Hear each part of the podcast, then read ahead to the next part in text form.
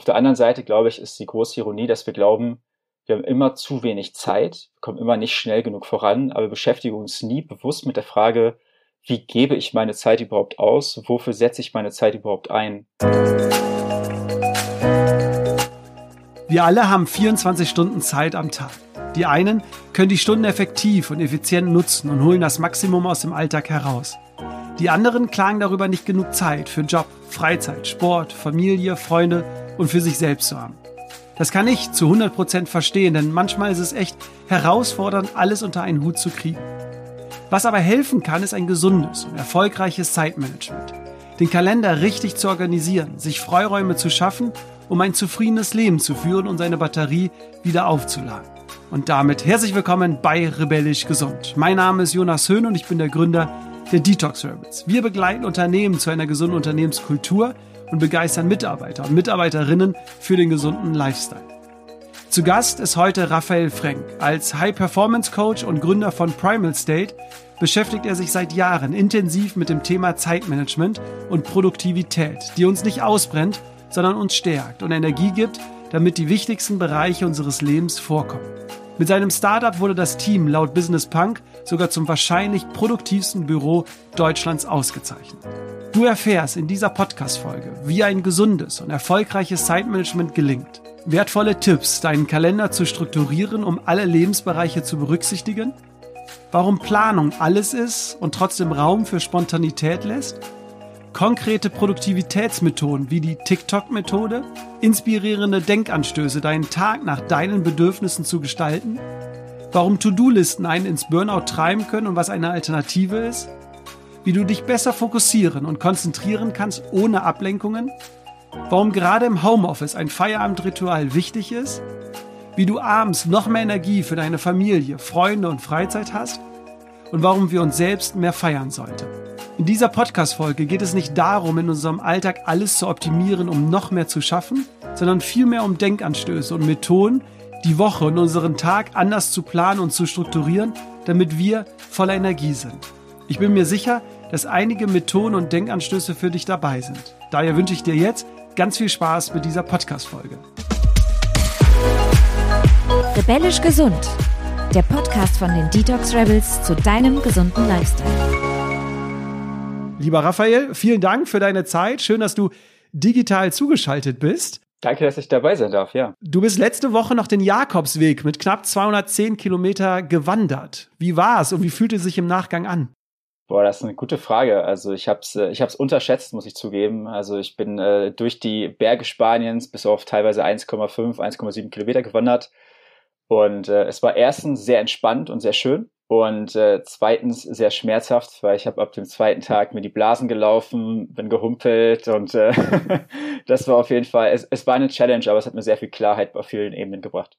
Würdest du sagen, falsche Vorbereitung oder? Ich habe auf dem Weg mit vielen Menschen gesprochen und die haben mir eigentlich alle versichert, dass äh, der Jakobsweg, den nennt man auch den Weg des Schwertes ursprünglich und den Weg des Schmerzes, weil es kein Pilger auf dem Jakobsweg schafft, schmerzfrei dort durchzugehen, weil es einfach eine Connection mit dem Leben ist. Und deswegen, ich, ich fand es okay. Ja, ich glaube, die Wanderschuhe hätten noch mal eingelaufen werden können, aber die Schmerzen haben mich geerdet. Ja. Würdest du es also jedem weiterempfehlen, dem mal zu gehen? Ich glaube, ich würde es jedem weiterempfehlen, der gerade in einem das Gefühl hat, dass er in seinem Leben, dass zu viel passiert, dass zu viel Chaos um ihn herum entsteht, dass er, ich sag mal, im Sturm steht oder in den, im Nebel und nicht mehr ganz genau klar sehen kann, wohin die Richtung gehen soll.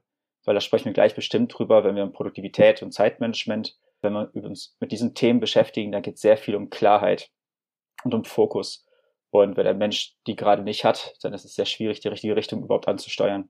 Wir werden auf jeden Fall im Folge des Gesprächs darauf eingehen. Vorher noch eine kurze Frage. Du bezeichnest dich selbst als High Performance Coach. Was zeichnet einen solchen Coach aus?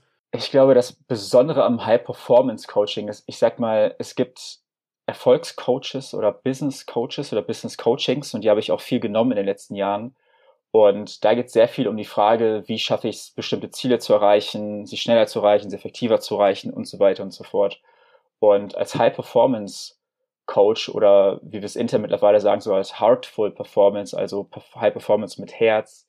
In diesem Coaching beschäftigen wir uns mit diesem Spagat aus Erfolg und Erfüllung. Wie schaffe ich es, die wildesten Ziele zu erreichen und gleichzeitig ein Leben aufzubauen, das mich jetzt schon erfüllt? auf tiefster Ebene. Und da versuchen wir immer besser und feiner zu werden, weil auf der einen Seite geht es darum, Ziele umso effektiver anzusteuern mit verschiedensten Techniken. Das nennen wir den äußeren Weg. Und auf der anderen Ebene geht es wirklich darum, uns auf einer tiefen Ebene zu fragen, was wollen wir wirklich, was sind unsere Werte, unsere Bedürfnisse, welche Gefühle wollen wir den Tag bringen, wie, wie wollen wir die Qualität an Beziehungen mit uns und anderen leben. Das nennen wir dann den inneren Weg. Wichtig im Vorfeld ist, da wirst du mir ja recht geben, Produktivität heißt ja jetzt nicht noch mehr zu hasseln, noch mehr wie eine Maschine zu arbeiten, alles zu optimieren, sondern es geht wirklich darum, eine Produktivität zu schaffen, die uns Energie gibt, die uns stärkt, weil wir wissen ja auch alle, wenn wir etwas produktiv schaffen, sind wir meistens glücklicher und zufriedener danach. Aber es geht jetzt nicht in den nächsten Minuten darum, noch mehr zu hasseln, wie schaffe ich noch mehr irgendwie in 24 Stunden zu erledigen, richtig? Genauso, ja. Das Problem an Produktivität ist, wie wir es häufig aktuell messen, ist, dass wir einfach versuchen, unsere Geschwindigkeit zu erhöhen, einfach bestimmte Dinge schneller zu erledigen. Wir haben aber die Erfahrung gemacht, wenn wir uns rein darauf optimieren, dass wir schneller bestimmte Dinge abarbeiten, werden A, die Dinge, die wir abarbeiten, meistens nicht weniger. Wir finden immer wieder neue Dinge, die wir irgendwie umsetzen wollen. Das heißt, wir bleiben im Hamsterrad gefangen. Und B, ist es sehr schnell und sehr wahrscheinlich, dass wir ausbrennen, wenn wir uns so simpel darauf fokussieren, weil wir A, zu viel zu tun haben und dann auch vielleicht uns gar nicht in die richtige Richtung bewegen. Das heißt, es ist sehr kurzfristig gedacht, wenn wir uns nur fragen, äh, ich habe jetzt zehn E-Mails zu beantworten, mit welchem Tool schaffe ich die in einer halben Stunde? So, also das ist äh, zu reduziert betrachtet und hilft meistens nicht. Sehr schön. Dann lass uns mal äh, losgehen. Du hast dich, wie gesagt, in den letzten Jahren intensiv mit dem Thema Zeitmanagement beschäftigt.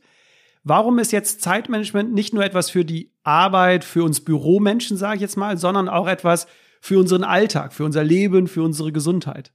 Ich habe vor vielen Jahren mal einen Satz gehört und der ist, glaube ich, ähm, wirklich bezeichnend. Und zwar hat jemand gesagt, dass die zwei Dinge, die uns Menschen häufig am meisten mangeln, die zwei Ebenen sind, mit denen wir uns am wenigsten beschäftigen, das ist Geld und Zeit. Die meisten Leute haben das Gefühl, sie haben zu wenig Geld, weil sie nie die Gesetze des Geldes gelernt haben und nicht verstehen, wie Geld funktioniert und einfach kein Bewusstsein dafür hatten, wie viel sie überhaupt ausgeben. Das heißt, Menschen haben sich pleite gefühlt und so weiter und so fort, auch wirklich dann faktisch wirklich runtergewirtschaftet, hatten aber einfach keinen Bezug dazu.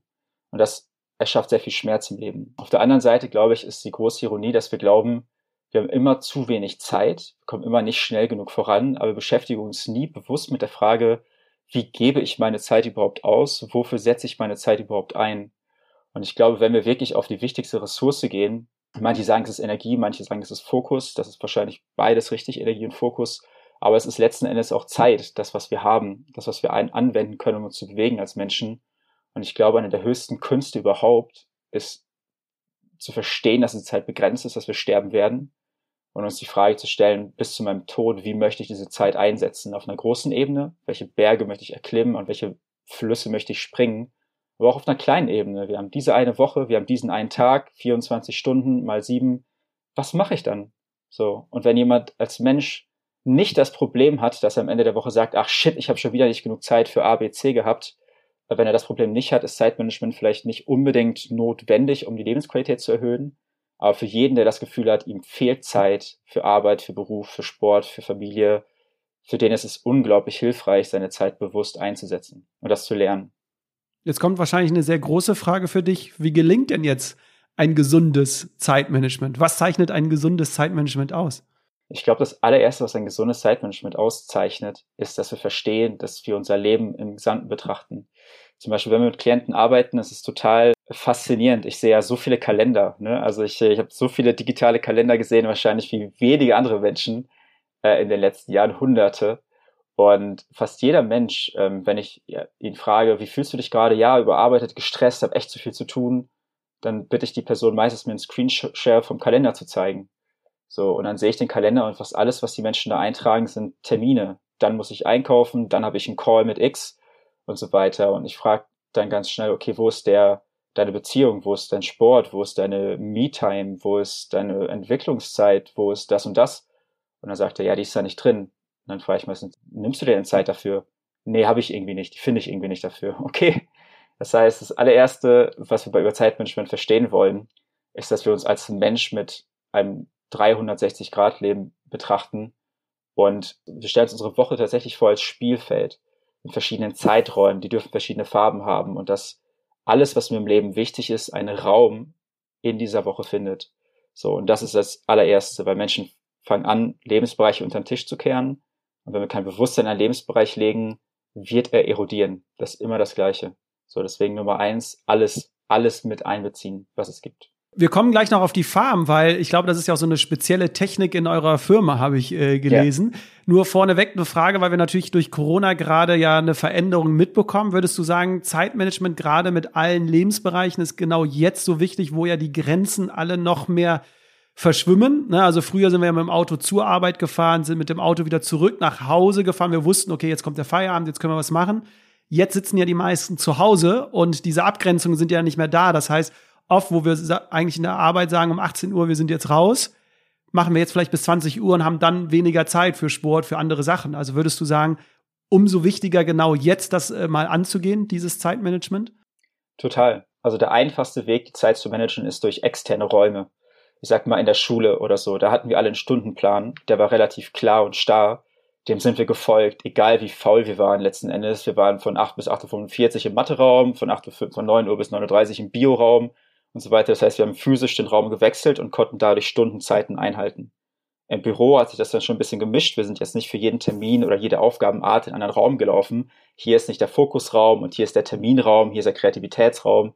So ist es ja schon nicht und es wird schwieriger wenn externe Räume fehlen und wenn im Homeoffice wirklich alle Räume fehlen und wir auch noch in der Küche oder im Wohnzimmer arbeiten und nicht mal einen Büroraum haben und da Kinder spielen, es ist umso wichtiger, dass wir diese Räume in unserem Inneren schaffen und zumindest in unserem Inneren, ich sag mal, wie schaffen wir das? Was, was heißt im Inneren? Also wie sieht's Im Inneren, gut, dass du da nachhakst. Im Inneren heißt, dass wir in uns und aus uns heraus eine Art von Visualisierung für unsere Woche schaffen, die für uns Dinge abtrennt. Und deswegen, da werden wir gleich darauf zu sprechen kommen, aber unser Zeitmanagement-System, das Pac-Man-Protokoll, was mit diesen Farben arbeitet, ist so, dass wir uns wirklich vorstellen können, dass die gesamte Woche, mindestens Montag bis Freitag, von Montag 6 Uhr bis Freitag abends, komplett quasi in Zeiträume eingehüllt ist.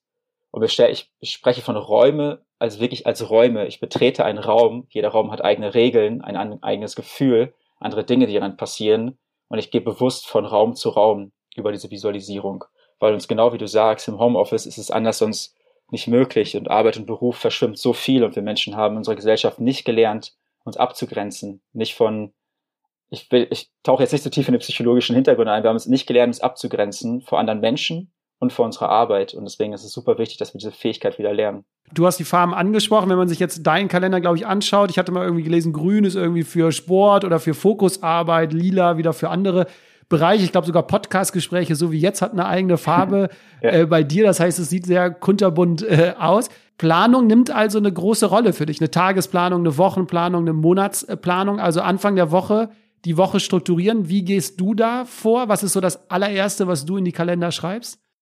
Das allererste, was ich in die Kalender schreibe, sind äh, die äh, grünen Blöcke, die dunkelgrünen. Das sind die, äh, wir nennen das bei uns Energizer-Blocks.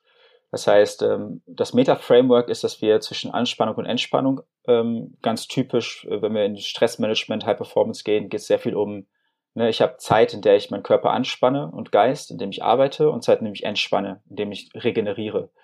Und ähm, ich fange immer an, und das empfehle ich auch allen, die jetzt zuhören, äh, wenn wir unsere Woche planen, zuerst mit dem geilen Stuff anzufangen. Das heißt, dann überlege ich mir, hey, worauf habe ich diese Woche Bock? ja, Donnerstagabend bin ich im Schwimmbad mit meiner Freundin und Dienstagabend spiele ich Playstation mit meinem Bruder und morgens mache ich ein geiles Morgenritual rein, jeden Morgen von sechs bis sieben, da gehe ich ein bisschen laufen, dann höre ich irgendwie inspirational Videos von Gary Vaynerchuk oder Sadhguru oder so, ja, also ich fange an mit dem geilen Stuff, weil es total wichtig ist, uns darauf zu konditionieren, dass wir Meister unserer Zeit sind und uns zuerst setzen dürfen, weil wir Menschen sind Bedürfniserfüllungsmaschinen für andere. Wir machen fast immer das, was der Kunde will, das Unternehmen will, der Partner will, die, äh, die, der Chef will, die Chefin will. Das heißt, wir machen immer, was andere wollen. Unser Kalender ist ein Ausdruck von dem, was andere von uns wollen. Deswegen Nummer eins ist das dunkelgrüne.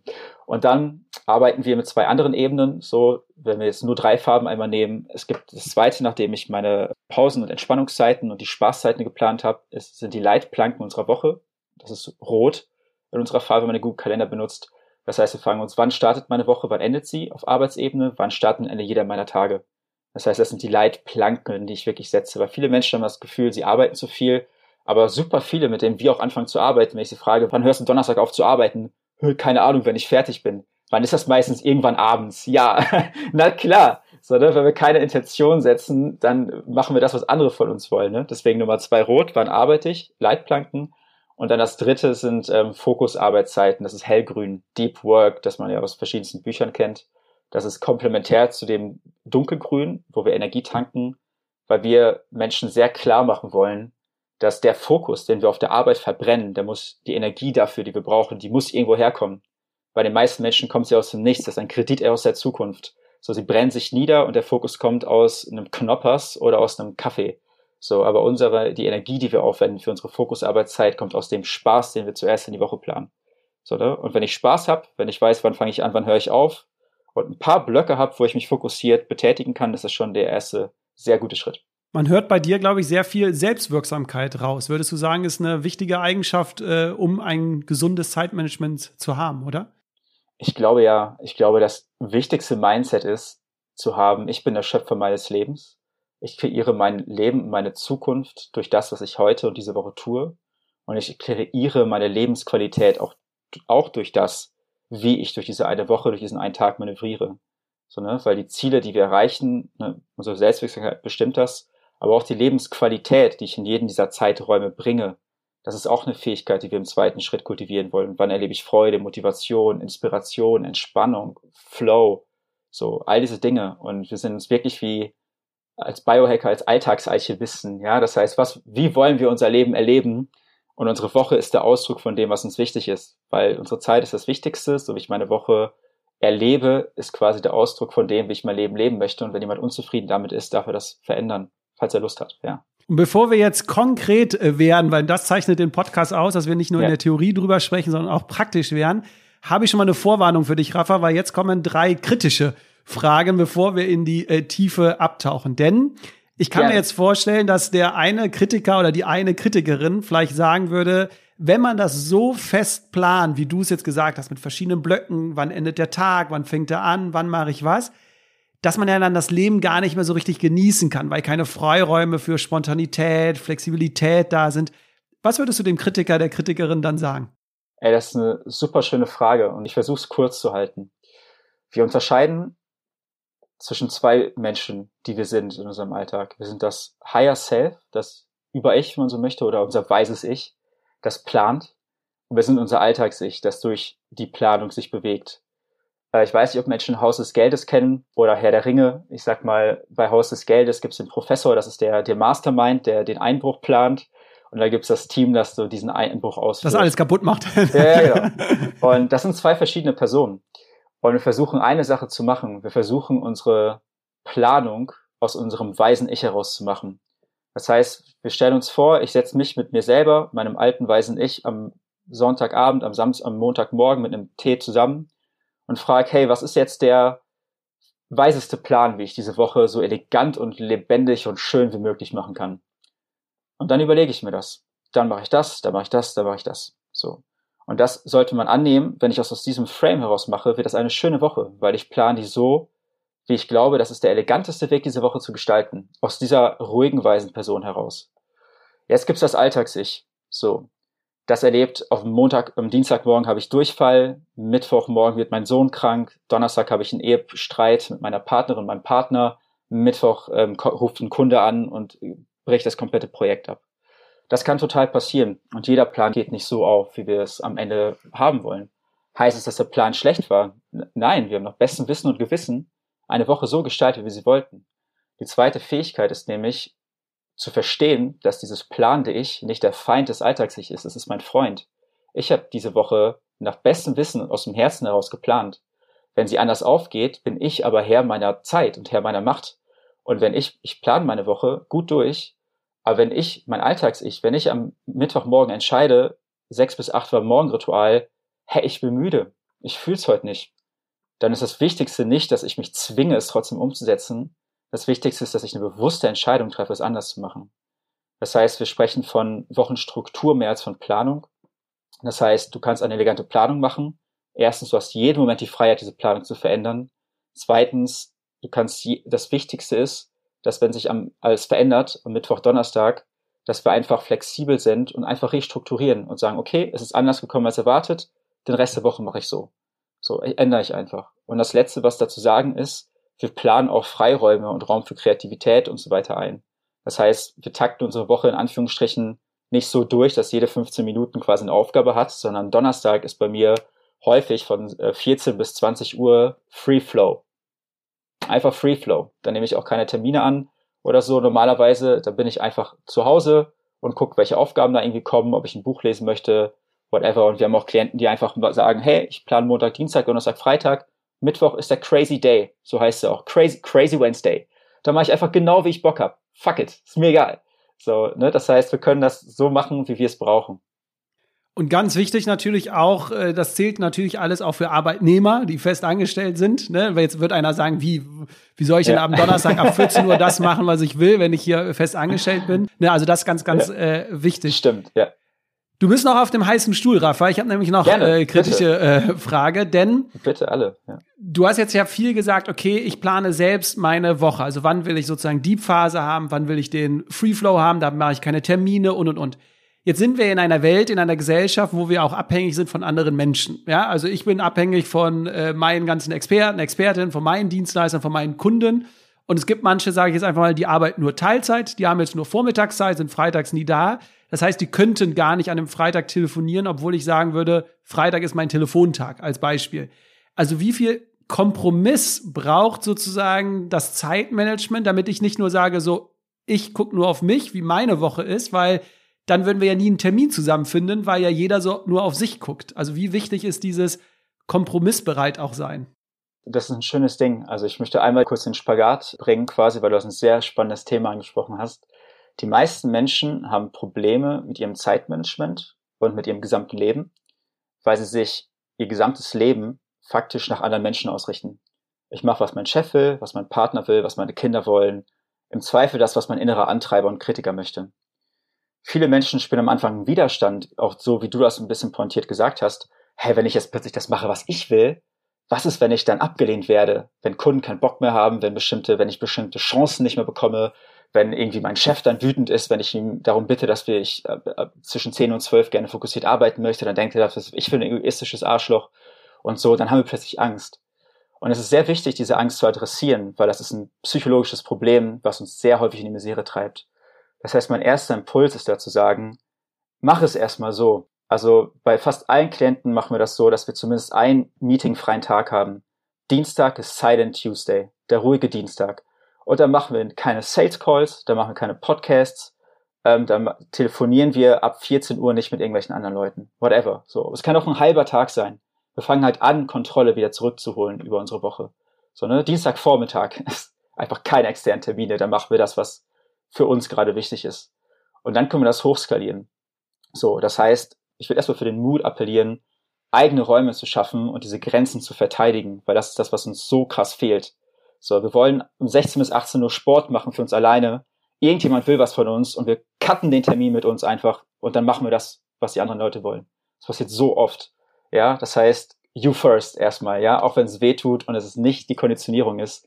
Deswegen ist es so viel psychologische Mindset-Arbeit, die eigenen Bedürfnisse zu ehren. Nummer zwei, Kompromissbereitschaft. Das ist völlig fein. So, ich habe manchmal mein Silent Tuesday, ist glaube ich heute ist auch ein Dienstag, ne? Äh, manchmal denke ich mir, es passt irgendwie nicht oder whatever.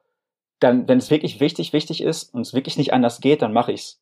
Aber das ist nicht das Problem, das Leute haben. Das Problem, das Leute haben, ist nicht, dass wir eigentlich auf dem Dienstag stille Arbeit wollen, aber da ist ein super wichtiger, heißer Sales-Kontakt oder ein super urgent Meeting mit dem Production-Team, was dann da reinbricht. Das Problem ist eher, dass wir gar keinen Bezug zu unserer Woche haben, gar keine Grenzen setzen und einfach komplett willkürlich Termine da reinsetzen in diese Woche, die total wie so ein Mosaiksteinchen, so da einer, da einer, da einer, da einer. Da haben wir acht Termine da drin, total unbewusst gewählt. Und zwischendurch versuchen wir irgendwie unseren Stuff zu machen. Ja, und aus diesem Frame wollen wir rauskommen. Dass wir erstmal, dass alle anderen Menschen Einfluss auf unser Kalender haben und einfach im schlimmsten Fall einfach sich einfach einbuchen und wir hatten gar keine Kontrolle. Das ist das Schlimmste, was passiert. dass einfach Leute in unseren Kalender eindringen und wir dann unsere Termine halt verschieben müssen, weil irgendjemand uns was reingedrückt hat. Das wollen wir uns erstmal zurückholen, ja. Und ab dann natürlich Kompromissbereitschaft. Das muss jeder für sich finden, wo fängt das an, dass wir Kompromisse eingehen und ab wo, bis wo setze ich meine Grenze und verteidige die auch. Für alle, die noch tiefer in die Materie wollen, mit Abhängigkeit von anderen und Erwartungen, Vorstellungen von anderen zu erfüllen, an dieser Stelle schon mal, wenn du es noch nicht reingehört hast, lieber Zuhörer, liebe Zuhörerin, die Podcast-Folgen mit Gerald Hüther kann ich dir sehr empfehlen. Genau da geht es nämlich genau um dieses Thema, wieder mehr auf sich zu hören und seine eigenen Bedürfnisse zu erkennen. So, Rafa, du bist erlöst von dem heißen Stuhl. Schade, ich dachte, da kommt noch. bei den ausführlichen Antworten muss ich so ein bisschen das Zeitmanagement im Griff haben, damit ich Klar. noch die anderen Themen äh, habe. Sicher. Kommen wir auf die konkreten Methoden. Du hast schon einen angesprochen, wie ihr euren Kalender bei Primal State äh, gestaltet, verschiedene Farben. Du hast schon einige Beispiele gebracht. Das heißt, ich glaube, da können wir einen Haken setzen. Ich habe einige Methoden noch im Internet gefunden und zwar auch, muss man dazu sagen, du wurdest ja auch für die eine oder andere sogar ausgezeichnet. Wusste gar nicht, dass es da sogar Preise gibt, aber die gibt es.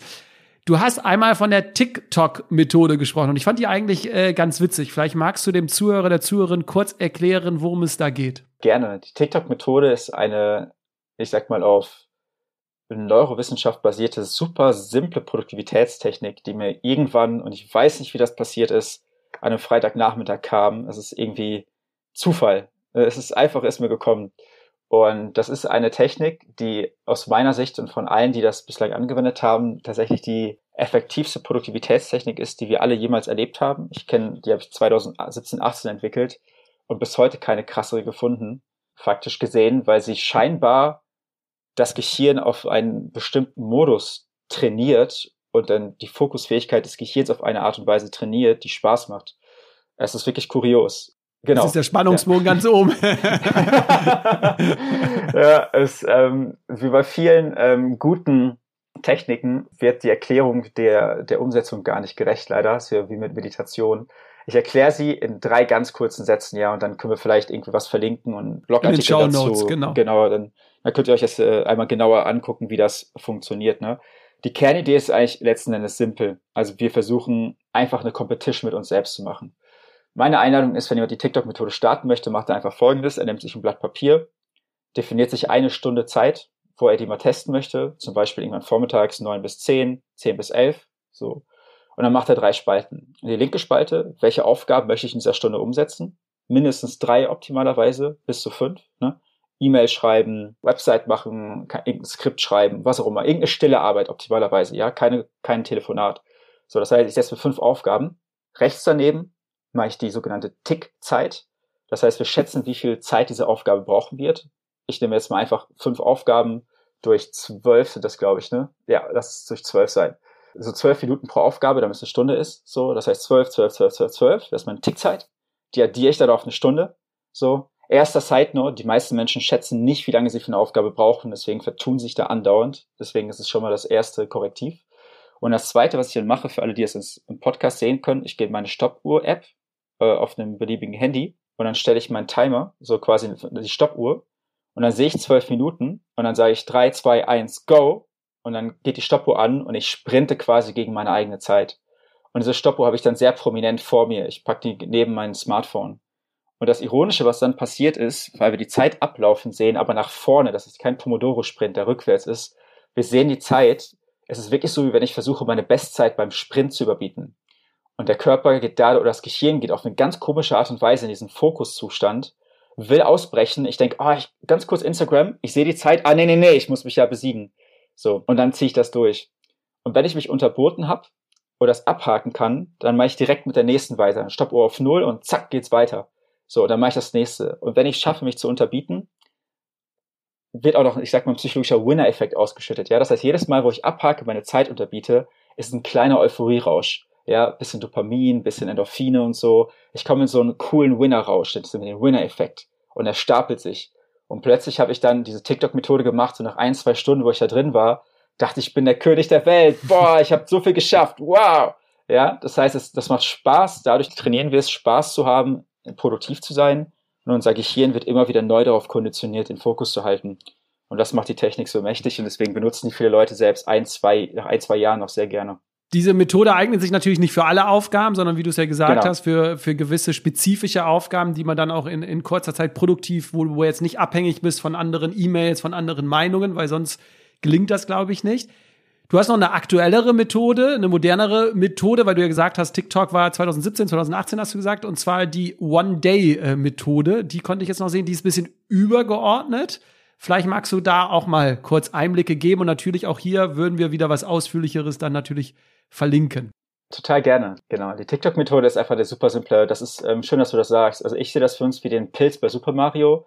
Ne, da tritt man drauf und ist man für eine Minute in so einem Superhelden-Modus, ja. Und es macht total Sinn, die Weisheit zu entwickeln, die richtigen Dinge in dieser Stunde zu machen. Ja, das heißt, es ist nicht die ganze Zeit, das ist wie ein Nitro-Knopf. Ne? Ich bin bam, einmal auf 200 km/h und dann wieder runter. Ich habe zuletzt, das, ich glaube, das ist meine bislang ähm, eleganteste philosophische und äh, Produktivitätstechnik oder äh, Prinzip, das ich ähm, quasi für uns angewendet habe, das ist das One-Day-Prinzip. Das denkt Produktivität neu. Und zwar, dass wir versuchen, nicht Symptom, sondern ursachenbasiert unsere Performance zu verbessern, unsere Lebensqualität. Das heißt, viele Menschen haben das Problem, dass sie von 10 bis 12 Uhr vormittags fokussiert arbeiten wollen, aber sich nicht konzentrieren können. Und sie glauben, das Problem ist, sie brauchen eine coolere Produktivitätstechnik wie die TikTok-Methode. Das Problem ist es aber nicht, dass sie sich da nicht konzentrieren können. Das Problem ist viel früher. Sie sind einfach richtig, ähm, ich weiß nicht, ob man fluchen darf, aber schlecht in den Tag gestartet. Ja, das heißt, der Tag war schlecht, davor war die Nacht schlecht, davor war der Abend schlecht und deswegen können sie jetzt nicht performen. Und deswegen versuchen wir den Tag als Ganzes zu sehen. Das One-Day-Prinzip sagt einfach Folgendes. So wie wir einen Tag erleben, erleben wir letztens unser ganzes Leben. Und jeder Tag hat vier große Transitionsphasen, die den größten Impact haben. Transition von Schlaf zu ich wach auf, von ich bin wach zu ich fange an zu arbeiten, von ich arbeite zu ich höre auf zu arbeiten und von ich bin abends da bis ich schlafe wieder ein. Und viele Menschen, viele Probleme in Bezug auf Performance und Entspannung basieren darauf, dass wir diese vier Transitionsphasen unbewusst gestalten und in die Reaktivität kommen.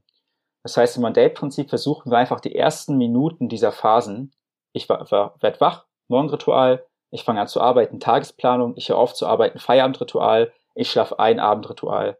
Die ersten fünf Minuten, ja, lass es drei sein, wenn wir keinen Bock haben, uns damit zu beschäftigen, die so elegant und bewusst wie möglich zu gestalten, weil wenn wir das machen, das sind vier mal fünf, 20 Minuten, mit 20 Minuten erhöhen wir die Qualität und den Output eines Tages enorm, wenn wir nur diese Tore einmal richtig bewachen und nutzen. Das heißt, äh, One Day ist eher ein bisschen übergeordnet, dass wir uns äh, den Tag in so Phasen einteilen und dann vorher, nachher, beziehungsweise richtige Rituale. Also du bist ein Freund von Ritualen. Total, ja, genau, ja, dass wir, dass wir Rituale in diese vier großen Phasen bringen, genau und verstehen, ne, die Rituale, diese vier Rituale sind richtiger Gamechanger und ein absoluter Kern dieser Philosophie und dass wir wirklich verstehen, dass alles, nach dem wir im Leben suchen, in diesem heutigen Tag zu finden ist. Meistens wollen wir Ziele erreichen, weil wir bestimmte Gefühle wollen und dass wir müssen oder wir dürfen verstehen, dass wir diese Gefühle in diesen Tag selbst einbringen können. Eine Methode, die ich noch äh, gefunden hatte, glaube ich, war irgendwas mit einer 10%-Regel Entspannung. Äh, bin ich da, habe ich das richtig gelesen? Das ist richtig gelesen, ja, ja, sehr schön, ja. Äh, das schließt den Kreis zum Anfang. Wir haben unsere dunkelblauen Energizer-Blocks, in denen wir Energie aufladen. Und die Faustregel ist, dass wir versuchen, also als High Performer wollen wir nicht unbedingt vom Gas gehen, ja. Wir versuchen einfach nur einen besseren Sprit zu nehmen, ja. Weil viele denken, ich muss kurz dazu sagen, weil viele, wenn man so, wenn ich, ich werde erst gleich von Entspannung sprechen, viele haben da keinen Bock drauf, weil die halt mehr schaffen wollen, ja. Ja, aber ähm, da kann ich, äh, Raphael, da kann ich schon sagen, wir haben viele Podcast-Folgen zum Thema Entspannung ja. und Achtsamkeit. Okay. Ich hoffe, Geil. dass die Zuhörer okay. und Zuhörerinnen, die regelmäßig reinhören, das Mindset jetzt haben, dass äh, Anspannung Entspannung braucht und dass die Pausen so wertvoll Perfekt. sind. Ich hoffe es. Ich hoffe auch. Okay. Wenn du neu bist im Podcast, dann lieber erstmal kurz andere Folgen hören, lieber Zuhörer, liebe Zuhörerin. Hauer, sehr gut, genau. Die 10%-Regel besagt ganz kompakt, dass ich 10% meiner Arbeitsstunden, die ich diese Woche habe, als Entspannungszeit in die nächste Woche bringe. Damit stellen wir sicher, dass egal ob ich 40, 50, 60, 70, 80, 80 Stunden arbeite, immer ausreichend Regenerationszeit habe. Weil viele Menschen arbeiten massiv viel teilweise. Und je mehr ich arbeite, desto weniger Pause machen viele Leute. Und mit der 10%-Regel versuchen wir einfach das mitzuskalieren. Ja, 80 Stunden Arbeit diese Woche. Danach bin ich wahrscheinlich echt fertig mit der Welt. Dann versuche ich entsprechend acht Stunden in die nächste Woche einzubringen jeden Abend zwei Stunden oder zweimal vier, wo ich in die Sauna gehe oder so oder schwimmen. Ne, und das ist so eine ganz einfache Faustregel, mit dem wir den, den ganz starken Hustlern äh, so ein bisschen Unterstützung geben wollen. Jetzt werden alle sagen, Jonas, Methode ist doch auch die To-Do-Liste. Aber da habe ich bei dir gelesen, bei einem Artikel, glaube ich, To-Do-Listen können einen ins Burnout treiben. Also was hältst du von To-Do-Listen und gibt es eine Alternative? Ja, ich bin tatsächlich kein Freund von To-Do-Listen. Das einzige, einzige Ausnahme ist unser TikTok-Zettel, wie ich ihn nenne, ne? wenn wir diese TikTok-Methode machen, zwei, drei Stündchen am Tag. Das ist, wenn man so möchte, eine To-Do-Liste. To-Do-Listen haben häufig das Problem, dass unser Auge visuell eigentlich denkt und wir sehen einfach untereinander zehn Sachen und die wird immer voller im Zweifel. Und in der To-Do-Liste sehen wir nicht, wie lange eine Aufgabe dauert im Schnitt. Wir können nicht so richtig gut priorisieren, wenn wir die nicht ähm, hochwertig genug gestalten. Und im Zweifel ist da einfach viel zu viel drauf und wir haben gar nicht die Zeit. Die, die ist einfach schlecht skaliert.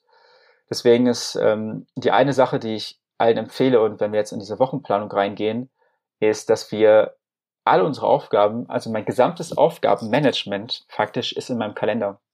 Das heißt, alle meine Aufgaben, die ich im Laufe einer Woche umsetzen möchte und muss, die sind im Kalender drin, weil ich dadurch weiß, wie lange dauern die. Und ich kann ja in jedem digitalen Kalender im Zweifel nochmal reinklicken und das halt nochmal feinteiliger machen. So, ne? Also da ist jetzt keine, nicht alle zehn Minuten was drin, sondern da steht eine Stunde lang Buch ausarbeiten, zum Beispiel, und da klicke ich da rein und dann steht ja, was ich alles machen möchte, um das umzusetzen. Ne? Also meine Empfehlung ist, To-Do-Listen im Kalender abzubilden, zumindest testweise, weil wir nur dadurch einen Bezug dafür zu kriegen, wie lange brauche ich das und wann genau mache ich das. Gibt es noch eine Methode, die ich jetzt vergessen habe, die du unbedingt teilen möchtest? Oder waren das die großen? Ja, das waren die großen. Ich habe zwei ergänzende Methoden, die bei uns noch sehr hilfreich waren, tatsächlich. Und zwar am Anfang hast du gefragt, Flexibilität und so weiter. Ähm, wir haben als Hybrid-Regel die 12-Uhr-Regel bei uns eingeführt. Das heißt, wir versuchen, die erste Tageshälfte so klar und präzise zu planen wie möglich, mit möglichst wenig Kommunikation. Und die zweite Tageshälfte nach dem Mittagessen kann ein bisschen kreativer sein. Das ist fein. Ne? Das heißt, selbst wenn jemand da gar keine Lust hat, das zu planen, weil er sich da irgendwie ausdrücken möchte, do it. Ja, das heißt, wir machen die erste Hälfte richtig schön mit super viel, ne, wo die wichtigsten Dinge abgearbeitet werden. In der zweiten Hälfte können wir machen, was wir wollen. Das kann sehr hilfreich sein. Ja, die 12 Uhr Regel, mit der wir gute Erfahrungen hatten. Und die zweite Sache, mit der wir sehr gute Erfahrungen haben, sind äh, tatsächlich Thementage ich weiß nicht, wie viele Leute hier zuhören, die äh, eine Selbstständigkeit und einen Beruf haben oder halt irgendwie noch ein ähm, großes Hobby oder zwei Businesses gleichzeitig oder oder oder. So, je mehr Hüte wir haben, desto schwieriger ist es bei uns im Leben, weil wir versuchen, alles in, unter einen Hut zu bringen. Und es hat sich bewährt, dass wir versuchen zu gucken, kann ich meine Woche in Thementage unterteilen? Wir haben Klienten zum Beispiel. Beziehungsweise, haben, kurze ja. Ergänzung, äh, nicht ja. nur verschiedene Berufe, sondern ich würde ja sagen, dass auch ein Angestellter oder eine Angestellte verschiedene Jobs ja im Unternehmen oder verschiedene Aufgabentätigkeiten. Ne? Ja, sie muss ein bisschen ja. was für HR tun, als Beispiel, und noch äh, einer anderen Abteilung der internen Kommunikation irgendwie helfen. Also ne, viele haben ja im Unternehmen so verschiedene auch Hüte an ja. und versuchen das ja auch alles irgendwie unter einen Hut zu bringen. Ne? Genau. Toll. Das ja. nur als Ergänzung. Äh, voll gut, voll gut, dass du das sagst. Ja, genau. Weil das ist nämlich auch, genau, auch wenn du auch stille Arbeit machst. Unsere Grafikdesignerin hat auch Thementage. Dienstags macht sie halt mehr Corporate Design Stuff und donnerstags halt Broschüren, Prospekte oder so. Ne, sowas, genau. Genau. Also dass wir einfach gucken, kann ich eben auf meinen Beruf bezogen bestimmte Themen einfach versuchen, ein bisschen mehr auf einen Tag zu bringen. Ist donnerstags vielleicht der Podcast-Tag ein bisschen mehr als andere Tage? Ist Dienstag vielleicht mehr der Tag, wo ich bestimmte HR-Tätigkeiten mache oder so? Und dann kann ich denen auch witzige Namen geben. So, ne? Also bei Unternehmern äh, quasi, um da jetzt ein Beispiel zu nehmen, weil das äh, für mich selbst gilt und die meisten, mit denen wir arbeiten, ja den Status haben, oder Selbstständigen ist zum Beispiel, als ich bewährt, Dienstags ist der operative Tag, wo ich ganz viel mich um Tagesgeschäft kümmere und Donnerstags ist mehr der strategische Tag, wo ich versuche, mehr langfristig zu denken. Das kann man auch in der Angestellten-Sein bestimmt tun. Es gibt bestimmte Sachen, die müssen einfach schnell abgearbeitet werden.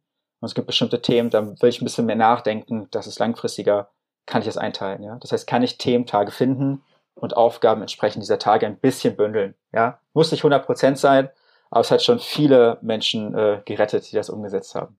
Sehr schön. Du hattest ja eben die TikTok-Methode angesprochen, dass die dazu dient, noch mehr zu fokussieren, noch mehr zu konzentrieren. Ich würde jetzt sagen, du hast ja auch gesagt, die TikTok-Methode eignet sich jetzt nicht acht Stunden, zehn Stunden zu machen, sondern wirklich so als äh, kurzen Sprint zu sehen. Jetzt gibt es ja auch noch andere Tätigkeiten, wo wir oft uns selbst irgendwie ablenken. Also wir lassen uns einmal von außen ablenken, aber wir lenken uns ja selbst ab, indem wir dann aufstehen, was essen, indem wir äh, aufs Handy schauen, indem wir doch dann einfach mal ins Mailprogramm wieder schauen und und und.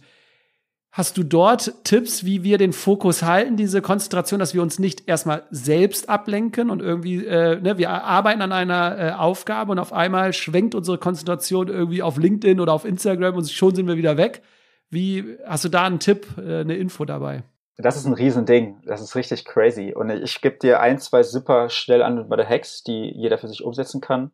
Gebe aber die Side Note, dass den Fokus zu trainieren dauert. Das heißt, es gibt ähm, jeder, der enttäuscht ist, weil er halt sich eine coole App runterlädt, die Instagram blockt, wird über seine eigene Kreativität erstaunt sein, dass er plötzlich die im Browser auf seinem Handy über Safari wieder öffnet.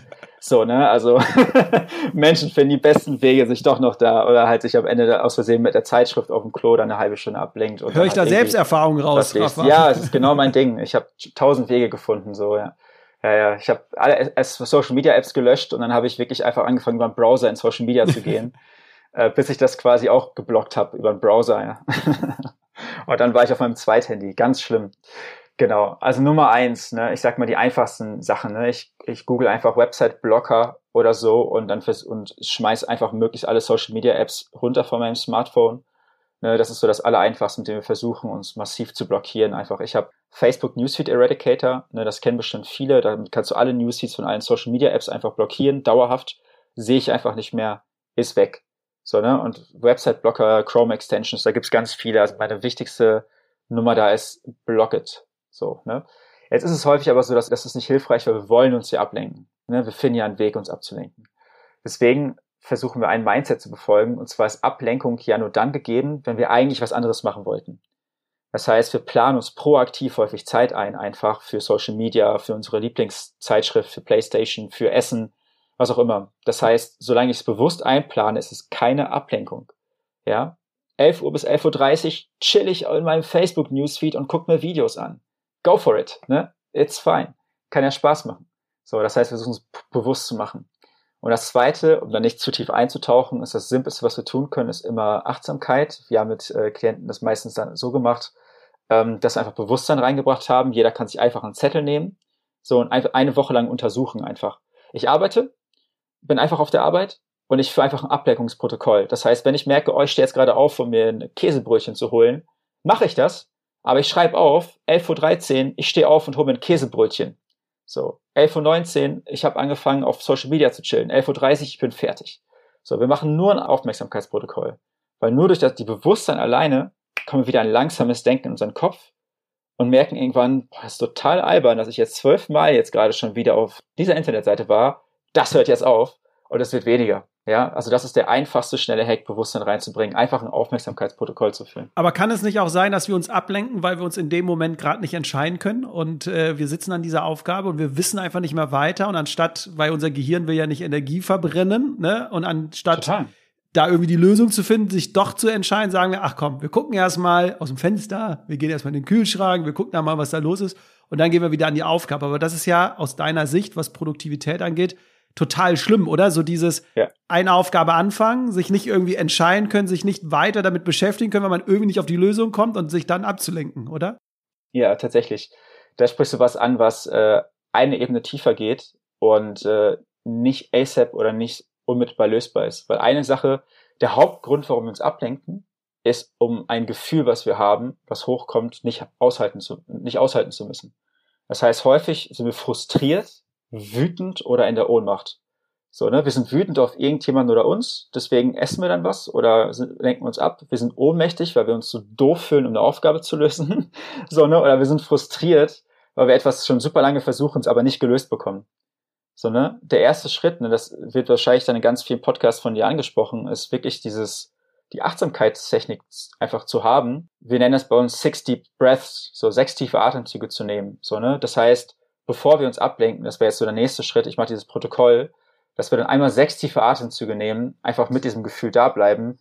Shit, ich weiß jetzt einfach nicht, wie dieses HR-Problem, dieses Logo, diese Website, was auch immer, ne, dieser, dieses Ding hier gelöst ist. Und dann bleiben wir einfach kurz sechs Atemzüge in diesem Frust stehen, so, ne, und fragen uns, was ist dann, was dann, was ist der nächste Schritt? So, ne, plane ich es später ein und mache jetzt was anderes? Gehe ich jetzt eine Runde spazieren? Muss ich noch irgendein Buch lesen? Muss ich irgendwas anderes machen? So, was ist der nächste Schritt? Ja, dann versuche ich mir den zu notieren. Und dann gehe ich in die Ablenkung, wenn ich sie immer noch brauche. So, ne, das wäre jetzt die komplette, die komplette Distraction Routine, wenn du möchtest, ne? Sechs Atemzüge Bewusstsein reinbringen. Was ist der nächste Schritt? Und dann esse ich mein Käsebrötchen oder gucke auf Instagram, was da so geht. Weil es ist schwierig, da rauszugehen, weil man kann sich auch in diesem Moment wir können jetzt so kluge Sprüche sagen, warum es schlecht ist, auf Social Media zu sein. Wir werden es eh machen, weil dieser Moment, dieser Tipping Point nicht erträglich ist. Deswegen ist das Beste, was wir tun können, die Momente davor, also zumindest bewusst ins Abseits zu fahren, ja, das ist, wir gucken auf den Lenker, wenn wir in den Abgrund fahren, zumindest drauf, ja, also nicht die Augen zu machen. Und jetzt kommt ja noch das Thema, sich von anderen ablenken zu lassen, Kollegen, Kolleginnen, Telefonaten und und und. Und da hast du es ja schon eben so halb angesprochen. Das ist ja diesen Mut zu haben, offen und ehrlich mit anderen zu sprechen, zu sagen, so du, ich habe zwei Kinder, von 15 Uhr bis 17 Uhr brauchen die mich, dafür arbeite ich abends äh, länger. In den 15 bis 17 Uhr bitte, bitte nur stören, wenn es wirklich urgent ist, aber da bin ich für meine Kinder da. Das heißt, um sich nicht von anderen ablenken zu lassen. Natürlich können wir Mails ausstellen oder Telefonate, aber dein Tipp wäre, offen und ehrlich mit allen zu kommunizieren, richtig? Uh, yes. Und ich würde dazu gerne ganz wichtig rein pragmatisch ergänzen, weil wir diese Herausforderung schon oft hatten, dass in Kommunikation getreten werden musste, um bestimmte Räume zu schützen. Ja, ist, dass wir dann versuchen, den Benefit, äh, wir verkaufen das der anderen Person. Das heißt, wir hatten zum Beispiel, ähm, jemand ist da als Klient äh, und hat das Problem, er wird andauernd von zwei Lieferanten oder von zwei Kunden angerufen. So, ne, das kann ja auch, kann ja angestellt sein oder Unternehmer, whatever. Du wirst die ganze Zeit von irgendwelchen Kunden angerufen, die fragen, wo ist XYZ, ist das hier schon fertig und so weiter und so fort. So. Und wir, wir wollen aber von 10 bis 12 fokussiert arbeiten. Und dann sagen wir den Kunden nicht, hey, pass auf, lieber Kunde, lass mich in Ruhe von 10 bis 12, ich muss mich da fokussiert auf meinen Scheiß konzentrieren, sondern wir sagen, hey, pass auf, ich habe eine richtig gute Idee, wie wir es schaffen, euer Projekt effizienter zu machen. Wir werden es bei uns im Team einführen, dass wir von 10 bis 12 Uhr fokussiert an den ganzen Dingen arbeiten. Und dann werden wir euch um 12.30 Uhr oder um 14 Uhr kurzes Checkup äh, machen, wo ist der Stand. Ja, wir machen euch den um 14 Uhr und um 18 Uhr geben wir euch ein kurzes Zwischenfeedback, ein Briefing, zwei Zeilen per E-Mail, damit ihr jeden Tag wisst, was Sache ist. Aber dafür sind wir dann von 8 bis 12 nicht erreichbar. Ist das cool für euch? So, und das heißt, es wird einfach benefit-basiert gesagt, ja. Mhm. Oder Chef, du willst ja, dass ich morgens ab 6 Uhr richtig gut, ne? Wir wollen das alles schnell schaffen. Dafür mache ich nachmittags das mit meinen Kindern, dann ist das hinter uns und dann können wir uns im Rest der Zeit richtig toll darauf fokussieren, dass die Deadline mit dem Kunden eingehalten wird. Wie halten, was halten sie davon? So, ne? Und das heißt, man muss es wirklich verkaufen, weil viele Leute versuchen dann so eine, ich sag mal, eine Ego-Nummer wirklich dann zu schieben, sagen, ja, ich brauche jetzt hier meine Ruhe und nee, hört mal auf, mich anzurufen, da habe ich keinen Bock mehr drauf, ich habe jetzt gelernt hier im Podcast, ich muss meine Grenzen setzen, äh, lass mich in Ruhe, so, das funktioniert nicht. Ne? Wir müssen das äh, verkaufen. Ja. Du hattest es eben schon angesprochen. Ich würde jetzt ähm, als letztes Thema so ein bisschen das äh, Feierabendritual ansprechen, weil ich ja glaube, dass gerade durch Corona, Homeoffice viele ne, noch schwieriger den, den Feierabendmodus oder den Ausschaltknopf äh, drücken können. Da hast du aber schon gesagt, das ist wahrscheinlich, also der erste Schritt wäre Anfang der Woche, sich klare Grenzen zu setzen. Wann ist denn überhaupt der Feierabend? Und dann hattest du bei der One-Day-Methode oder beim One-Day-Prinzip ja auch gesagt, es braucht ein Feierabendritual, richtig? Ja, das hatte vielleicht. Wie sieht deiner aus? ich habe ein richtig cooles Ritual hier. Ich kann das gerade nicht äh, holen. Ich spiele Lego. Tatsächlich, das ist so ein neues Ritual. Äh, ich habe mir auf dem Dachboden hier unsere Legos von früher geholt.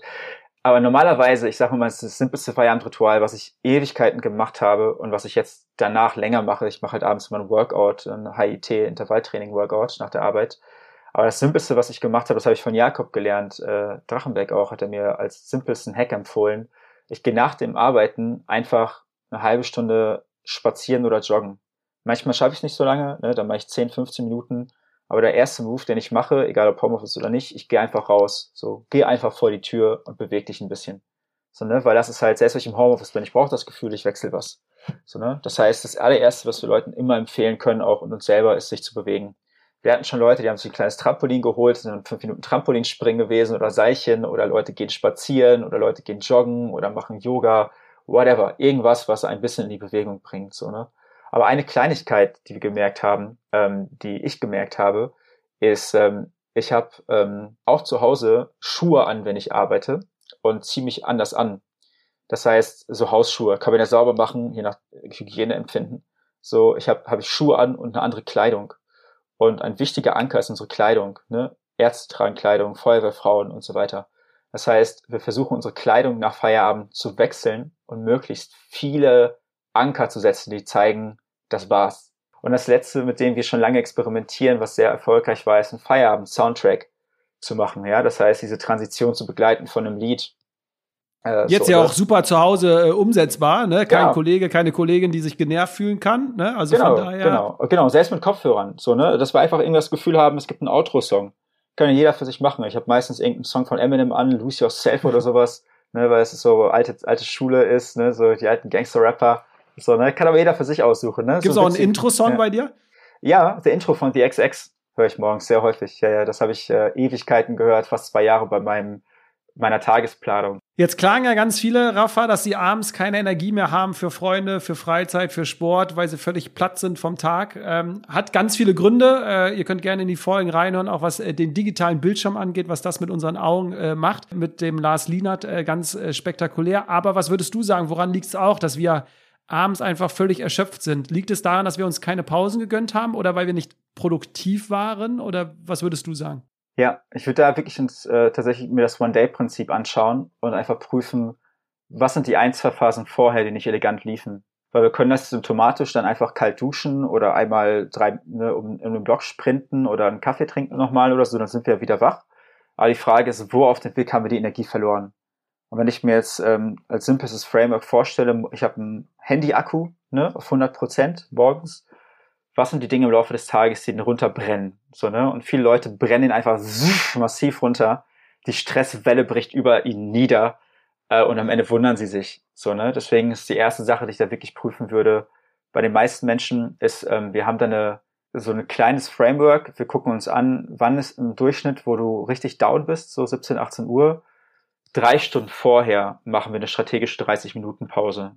Weil es gibt wirklich, man kann das auch so als die Stresswelle, die halt so das Cortisol, das bauscht sich so auf im Laufe des Tages und die Welle bricht am Ende des Tages runter. Wie können wir Wellenbrecher einbringen, die das irgendwie machen?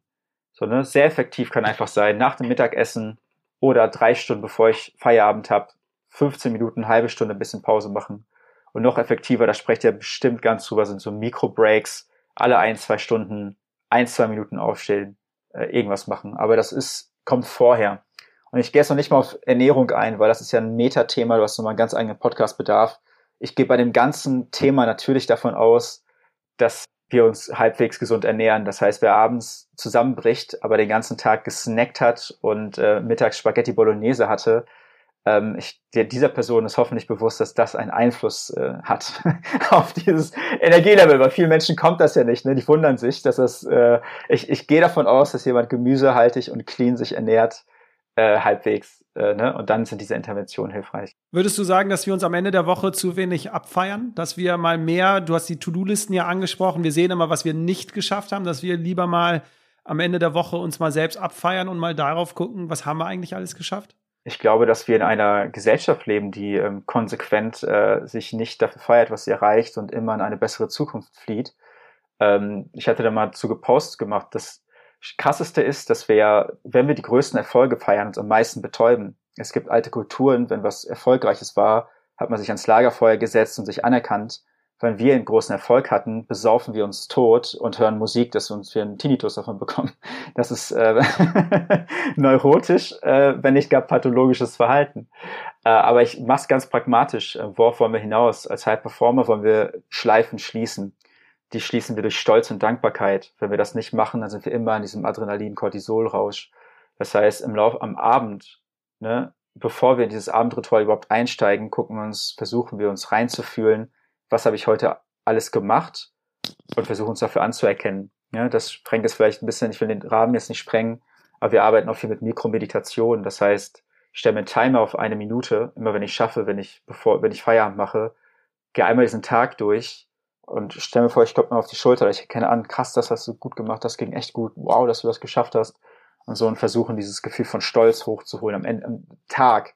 Nicht nur Woche, weil stell dir vor, wir sind ja, es ist ja jeder Tag ist ja für sich. Wenn ich freitags mich einmal eine Stunde anerkenne, dann bin ich Freitag gut gelaunt. Aber die ganze Woche fühle ich mich abends schlecht, weil ich das Gefühl habe, ich habe wieder nichts geschafft. Das heißt, das ist eine Geschichte, die versuchen wir jeden Abend zu kultivieren, indem wir im One-Day-Prinzip den Kreis schließen abends ne, und sehen, was wir getan haben. Und es macht total Sinn. Ich würde das noch nicht mal groß feiern nennen, weil viele Menschen verbinden mit Feiern halt wieder Konsum ich würde wirklich das Wort anerkennen nehmen, so dass ich einfach mir im Zweifel mich in den Spiegel anschaue als mein bester Freund und sage, hey Rafa, du hast heute viele Stunden gearbeitet, du hast sehr viel gegeben von dir, von deiner Lebens, von deiner Energie, dafür kenne ich dich jetzt an. Und dadurch kommt keine Euphorie unbedingt so, oh ja, Party, dit, dit, dit, dit, sondern es ist halt, geht ein bisschen tiefer, ja. Aber das entspannt, wenn das einmal wirklich mal einmal versucht im Spiegel, so diese Anerkennung, einfach das mal auch mal auszusprechen, das entspannt einen, weil wir dann sagen, oh, ja, das stimmt. Ich kann ein bisschen runterkommen. Ich habe heute was geschafft. Ja, ist super wichtig, jeden Tag, bestenfalls, ja. Sehr schön. Ähm, Rafa, wir sind am Ende angekommen und äh, wie in jeder Podcast-Folge gibt es auch hier eine abschließende Frage. Ähm, das Motto der Detox Rebels ist äh, nicht mehr, sondern einfach nur mal anders. Und äh, deswegen daran angelehnt meine Frage an dich. Was würdest du dir wünschen, was Menschen, Unternehmen, die Gesellschaft, Politik, kannst dir aussuchen, zukünftig anders machen sollte? Die eine Sache, die du dir wünschen könntest, was würdest du dir wünschen? Was wäre die eine Sache, die wir anders machen sollten? Ich glaube, die eine einzige Sache ist, dass wir als Gesellschaft lernen, negative Gefühle auszuhalten und nicht davor zu fliehen. Weil, weil wir, es gab einen schönen Satz, da hat einer, ein weiser Mensch mal gesagt, fast alle Kriege wären oder die Welt wäre ganz anders, wenn wir lernen würden, dass wir abends einfach nur auf dem Sofa sitzen, anstatt irgendwelchen Scheiß zu machen. So, dass wir einfach nur sitzen. So, ne, weil wie viel passiert, wie viel Gewalt und äh, Intrige und so weiter passiert, weil wir das Gefühl von Angst, Wut, Scham, Ohnmacht, Schuld nicht ertragen können und uns entweder in Autoaggression richten und selbst halt irgendwie angreifen oder andere Menschen wirklich angreifen. Wir werden pumpig, wir gehen fremd, wir werden gewalttätig, wir machen irgendwas, egal ob verbal oder körperlich. Ja, also Gefühle aushalten, äh, auch die, der, die Frust bei der Arbeit abends so, ne? Ich hatte einen scheiß Tag, was mache ich jetzt? Bestelle ich zwei Pizzen und gucke Netflix oder kann ich damit sitzen? Und das aushalten und drüber nachdenken. Ne, ich glaube, aushalten und dann da durchgehen durch diese Gefühle ist, glaube ich, das Wichtigste. Was uns fehlt, faktisch. Da wären wir auch schon wieder beim Thema Ablenkung, aber du hast Gefühle, Emotionen angesprochen. Äh, auch dazu gab es schon eine Podcast-Folge mit äh, Leon Winscheid. Von daher hört da gerne mal rein äh, zu negativen Gefühlen, wie wir da gelassener mit umgehen können und wie wir damit besser umgehen.